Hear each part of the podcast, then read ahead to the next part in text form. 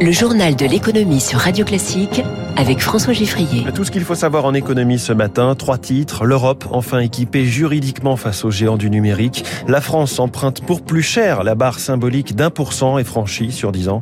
Et puis Orange connaît le nom de son futur président. Ce sera bien Jacques Aschenbrois. Premier invité, Thomas Reynaud, le patron de Free, ou plus précisément directeur général du groupe Iliad, sur Radio Classique à 6h45. Le journal de l'économie sur Radio Classique. Journal de l'économie qui démarre avec un petit pied de nez, les yeux dans les yeux, face à Joe Biden, le président américain en visite à Bruxelles, invité du sommet européen. Eh bien, c'est au milieu de cette séquence diplomatique que les dirigeants de l'Union ont réussi à s'accorder face aux géants américains. Le nouvel arsenal juridique négocié depuis des mois entre les États membres est donc validé. Le DMA, Digital Markets Act, qui doit permettre de réguler Google, Amazon, Facebook, Apple, mais aussi TikTok en amont.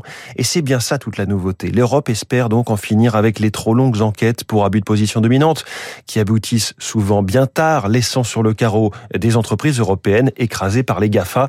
Alors que va changer cette nouvelle législation? Explication de Gilles Babinet, au président du Conseil national du numérique. Imaginons que je sois euh, un service d'e-commerce je n'accède pas aux consommateurs. C'est-à-dire que l'e-commerce, il est enfermé dans des plateformes comme Google ou Amazon. Et l'idée, c'est de dire que je peux plus facilement m'agréger aux données de cette plateforme pour pouvoir proposer mes propres services. Donc c'est vraiment l'idée de la déconcentration qui est ici présente. Si je suis un réseau social, c'est faire en sorte que il y ait une interopérabilité entre les services de réseaux sociaux pour faire en sorte que je puisse facilement, en tant que petit réseau social, accéder aux données de Facebook. Ah, Gilles Babinet, hein, ces grandes plateformes sont désignées par ce texte comme des gatekeepers, des, on va dire des portiers ou des gardiens de but, voire des, des videurs de boîtes de nuit qui disent toi tu rentres, toi tu ne rentres pas sur mon marché. Je reviendrai hein, sur cette nouvelle législation. Je vous en parle dans les spécialistes avec Renaud Blanc à 7h40. Les Européens qui étaient euh, hier surtout préoccupés et encore aujourd'hui à Bruxelles par la réponse à apporter à l'invasion de la de l'Ukraine par la Russie, réponse énergétique notamment, comment se passer du gaz et du pétrole russe à plus ou moins euh, court terme. Pour les entreprises, on en parlait dans le kiosque, Renault ou Total se sont désengagés, mais partiellement pour le moment. Leurs dirigeants expliquent que partir reviendrait à enrichir les Russes.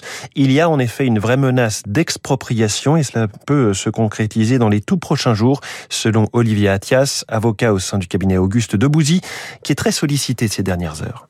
Il y a des projets de loi en préparation depuis euh, déjà début mars qui visent la nationalisation. Je pense que ce qui sera visé, c'est l'outil de production en Russie des groupes européens. Si des usines ont fermé, l'outil de production sera nationalisé et récupéré par la Russie sans compensation. On récupère les murs, on récupère les éventuels stocks et il y a un risque personnel pour les dirigeants. Les autorités russes menacent les entreprises qui ont arrêté leur activité de considérer cet arrêt comme une faillite frauduleuse. C'est par exemple sept ans d'emprisonnement pour le dirigeant. À ma connaissance, il n'y a pas eu encore ce genre de sanction qui a été prise, mais si la loi dont on parle entre en vigueur, ça pourra arriver assez vite. On note par ailleurs que la bourse de Moscou a repris hier ses, ses échanges partiellement après un mois d'interruption. L'indice MOEX, qui est en rouble, a gagné 4%, tandis que l'indice RTS, qui lui est en dollars, a plongé de 9%. Les autres marchés financiers hier soir, à Wall Street, le Dow Jones a gagné 1%, le Nasdaq près de 2%, la bourse américaine tirée par de bons indicateurs, notamment les inscriptions hebdomadaires au chômage. Je vous en parle car elles sont au plus bas sur une semaine, donc depuis 1969, 53 ans euh, qu'on n'avait pas vu ça. À Paris, le CAC 40 a baissé de 0,39% et en ce moment à Tokyo, le Nikkei est stable. Hier en France, le rendement de l'emprunt de référence à 10 ans est repassé en séance au-dessus de la part de 1%. Début mars, au début de l'invasion de l'Ukraine par la Russie, il était à 0,4.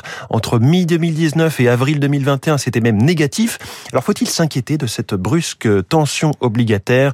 Écoutez ce qu'en pense Vincent Chéniaud, directeur de la recherche chez Generali Investment. Tout cela traduit une détérioration des conditions financières qui menace également l'économie. Et donc, euh, la hausse des matières premières, la hausse des taux, tout cela pourrait contribuer à ralentir euh, l'économie. Donc, en effet, c'est anxiogène. Pour l'instant, le marché n'est pas inquiet véritablement sur ces questions de soutenabilité de la dette. Le marché espère d'ailleurs qu'on aura de nouvelles initiatives européennes, comme on en avait connu sous la crise Covid. Ceci ne nous paraît pas du tout assuré. Et ça change un petit peu aussi le financement des programmes euh, présidentiels des différents candidats qui sont tablés sur des emprunts euh, moins chers. On en reparle tout à l'heure à 7h10 avec Étienne Lefebvre. Selon les informations des Échos et du Figaro, il ne reste qu'un conseil d'administration à passer pour que Jacques Aschenbrois soit validé comme nouveau président d'Orange. Ce sera mercredi. Lui qui est toujours officiellement à la tête de Valeo viendra donc compléter le duo avec Christelle Edeman, nouvelle directrice générale de l'opérateur télécom, et libérer Stéphane Richard qui avait annoncé son départ après sa condamnation dans l'affaire Tapi. Bonjour Eric Mauban. Bonjour François, bonjour à tous. Depuis le début, hein, Jacques Aschenbrois était donné favori pour le poste. Effectivement, Jacques Aschenbrois, 67 ans, a fait de Valeo un équipementier automobile de poids. Le deuxième en France, le dixième mondial. Il a mené, quand il le fallait, des réorientations et des remaniements en profondeur. Au cours des 13 années qu'il a passé chez Valeo, la société a plus que doublé son chiffre d'affaires à près de 20 milliards d'euros. Il a su prendre le virage de la voiture autonome. Dès 2010, il a misé avec succès sur les technologies de réduction des émissions de CO2 et les pays émergents. Son profil de vieux sage a séduit l'État actionnaire. Il est suffisamment aguerri pour aider la directrice générale.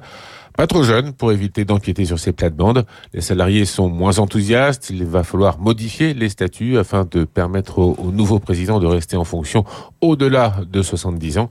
Jacques Aschenbrois s'occupera de la stratégie d'Orange et des relations publiques. Christelle Edman euh, sera en charge, elle, de la conduite opérationnelle. Éric Mauban en direct. Et puis c'est un jour de vote ce vendredi à l'Organisation internationale du travail. Vous vous demandez peut-être pourquoi je vous en parle? Eh bien parce que l'ancienne ministre française Muriel Pénicaud est candidate prendre la tête de l'OIT. Cinq candidats sont en lice, à huis clos et à bulletin secret. Ce scrutin s'annonce assez ouvert. On va reparler de télécom dans un instant, 6h44. Le patron de Free, directeur général du groupe Iliad, Thomas Renaud.